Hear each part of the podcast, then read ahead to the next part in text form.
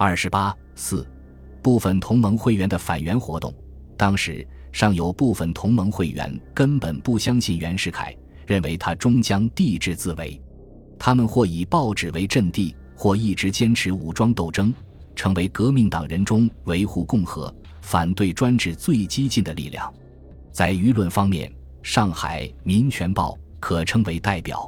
《民权报》原由自由党谢树华发起筹备，但大宗股本多由周浩召集，且自周浩以及编辑重要人物俱未入自由党，因此到一九一二年三月正式创刊，实际成了周浩、戴季陶、牛皮生、尹仲才等同盟会员所掌握的一份反袁报纸。创刊伊始，戴就在《失败之革命》一文中尖锐指出。中央政府既未经事实上之改造，更未受思想上之淘汰，故此次之革命，非能革去恶政治也。所革去者，仅满洲皇室之主权耳，专制腐败犹旧也。以后，随着袁世凯专制独裁面目的不断暴露，《民权报》对他的揭露和抨击也从来没有停止过。四月十六日，《民权报》发表《胆大妄为之袁世凯》一文。揭露袁下令特赦杀害革命党人而被判处死刑的姚荣泽，接着以同样题目连续发表十评九篇，抨击袁以私人名义向外国接洽借款，任命黎元洪为参谋总长和听任张作霖封进《中华日报》。十九、二十两日，戴季陶发表《袁世凯罪状》一文，隶属武昌起义以来袁对抗革命。抢夺革命果实的种种罪恶活动。二十六日，又发表《讨袁世凯》一文，指出当撰写袁世凯罪状时，深欲袁之悔悟而改其所为，以谋国利民福，为共和之保障，故于意兼于激烈之中，犹含劝勉之意。孰意袁氏病国病民之行，日益加甚，俨然帝制自为，且教王卿为尤甚。夫中告不见信。骂力不见位，举国人民之痛苦亦毫不加息，是弃民也，是杀民也。弃民者，民亦弃之；杀民者，民亦杀之。则原是今日之地位，已由国民主望者变而为反对，更由反对者变而为公敌矣。五月以后，《民权报》对袁世凯的揭露批判更加无所顾忌，他指斥袁世凯为达其中央集权之目的。压迫黄兴慈南京留守，猛烈抨击财政总长熊希龄养成员的意志，与六国银行团秘密签订垫款合同。唐绍仪内阁被袁击垮后，他载文指出：此次之举动，非推翻同盟会之国务员也，只欲推翻此中华民国耳。中华民国所以亡矣。袁以武力胁迫临时参议院通过陆志祥内阁后，他继而指出。今后之内阁，既为段祺瑞以兵力逼迫成立，又为袁世凯肆意组织，之言之，是非中华民国之内阁，而袁世凯之秘书院也。袁与黎元洪合谋杀害张振武和方维后，他只称袁世凯之盗国，与汉盗贼之行抢掠无异。该报还坚决反对孙中山、黄兴北上条和南北冲突。《民权报》。还公开鼓吹武力反抗袁世凯，他指出，新造民国之结果，所以至于如斯者，借重二字误之也。袁氏之在民国，盖病者血中之毒菌，留之病者之身，则虽有良医，终不能愈病者之痼疾也。且袁世凯之帝制自为，其迹已昭昭在人耳目，因此对袁万不可再存幻想，唯有以武力治之而已。为此，他发表了一系列文章，强调武力反袁的必要和号召全国同胞共革比命，指出百万言之锦绣文章，终不如一之毛色。盖借兵力以行恶者，仍不能不以兵力防止其恶也。当武力反袁不为多数革命党人所接受时，《民权报》也主张利用法律同袁世凯进行斗争。但《民权报》的真正目的是借以把袁世凯拉下大总统的宝座，并为此发动了一场国会脱离袁世凯控制的活动。《民权报》对临时参议院本不抱希望，更痛恨他不敢坚持临时约法，屈从袁世凯的武力威胁。他曾愤慨指出：“苟袁氏而真以兵力压制解散参议院，杀参议员，则参议员之死，为遵从约法而死，为代表民意而死，死亦容也。更何必瑟缩畏惧？人以代表民意之机关而取服袁世凯之私意。袁世凯将来若更以兵力挟参议院，史上皇帝劝进表，然则参议院亦将未威力而草改元诏耶？因此。”他认为，行将召开的第一届国会必须摆脱袁世凯的武力胁迫，自由行使权力。九月，《民权报》发表文章提出，鉴于将来国会议员移入袁氏之武力世界中，皆成无数木偶，第一届国会应自行召集，并自行择定相当集会地点。十二月，尹仲才、何海明、何元在武汉主编《大江报》。八月，黎元洪查封该报。并下令捉拿和就地正法，和逃至上海，加入《民权报》编辑部。李元柱等遂发起成立欢迎国会团，宣称以保持立法机关之安全，预防临时政府之纷扰，欢迎第一届正式国会议员开预备会于上海，自责机会所在地为宗旨。还特别指出，第一届正式国会既兼有参议院之特别职权，又有草定宪法、选举正式总统之特别事项。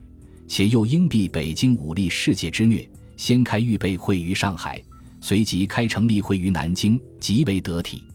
与此相配合，《民权报》接连发表文章，说正式总统非袁莫属，正式总统非袁则乱，袁如不当选，军人必以武力干涉等谬论，都是妄谈而已。由于欢迎国会团以预防北京军警之干涉项号召。尖锐地提出了自由议定宪法和自由选举总统，不斥宣告取消袁世凯继续为正式大总统的资格。袁世凯张皇失措，惊呼：“此项团体之用意，显系纯为反对本总统一人而起，宜速行解散。”他一面指使孙玉云通电反对，授意冯国璋进行恫吓，以免秘密与法使交涉，转斥驻沪领事加以查禁。何海明等进行了坚决反击，但终因袁世凯的破坏，又得不到国会议员的积极响应，没有达到预期目的。以后，欢迎国会团即演变而为铁血监视团，由何海明任团长，继续从事反袁活动。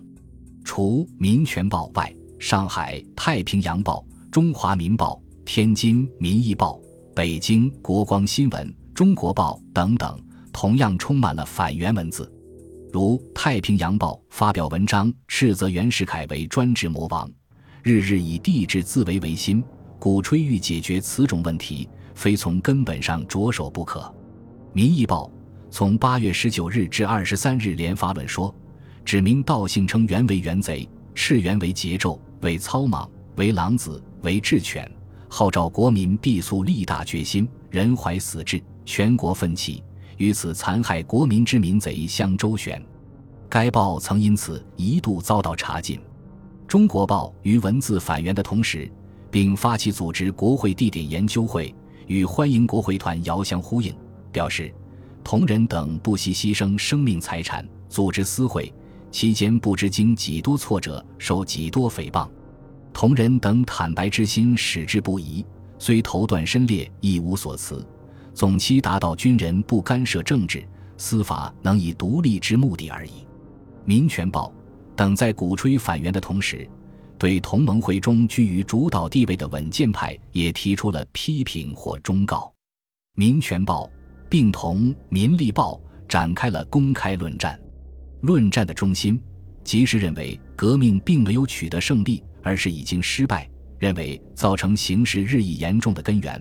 完全由于袁世凯的欺民卖国的反动统治，而绝不是由于无谓的党争。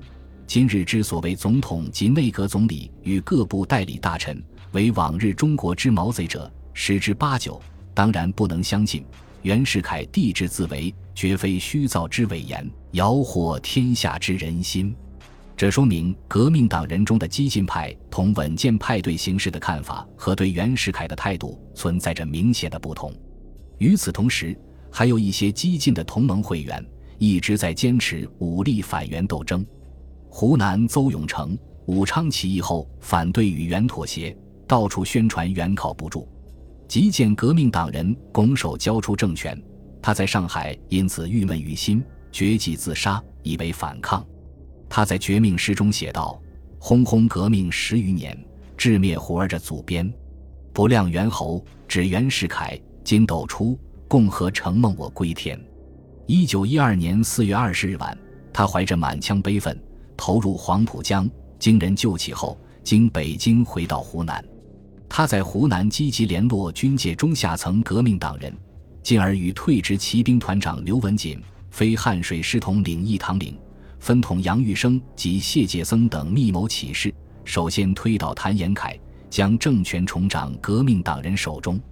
在以乡政改良会名义发布的告全省布告中，他们号召说：“乡省自前年反正以来，我辈死力经营，皆为同胞起见。”不料政界当道诸人昏聩用事，遇事迟疑，称此腐败现象。今已抱定目的，准于日内实行改建乡政府，扶助谢介僧、刘文锦诸军，代我同胞做事。只是由于计划泄露，这次夺权行动没有成功。湖北革命党人的斗争从未停止。一九一二年九月，发生了南湖马队暴动。这次暴动是在何海明等人策划下，由顾斌、罗子长联络驻省城的下级军官和士兵发动的。他矛头直指袁世凯、黎元洪，宣称袁、黎不死，即不能真享共和幸福。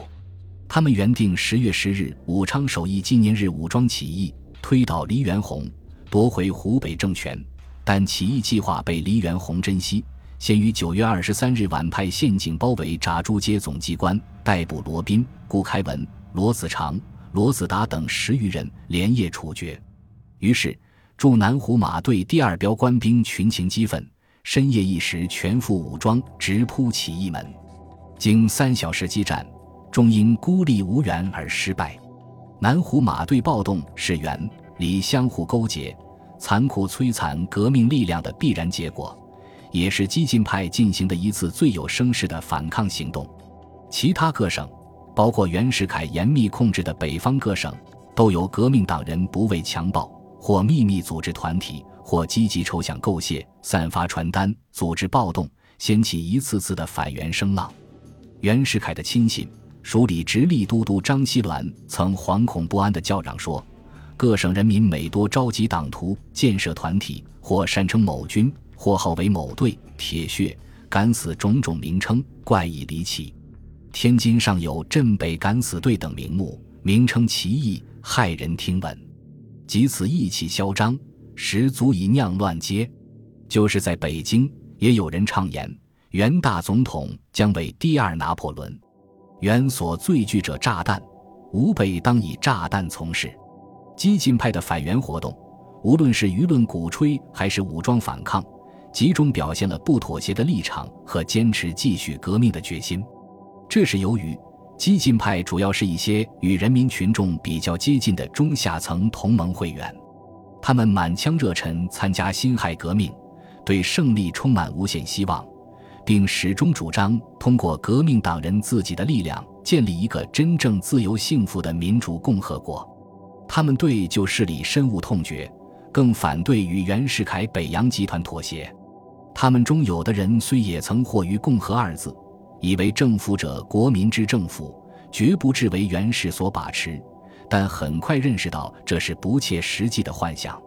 同时，革命并没有使他们获得实际利益，而只是一般处于无权在野地位，这就决定了他们不仅敏锐感到革命为义和所恶，留下帝王余毒必为后患，而且无所顾忌，毅然坚持斗争。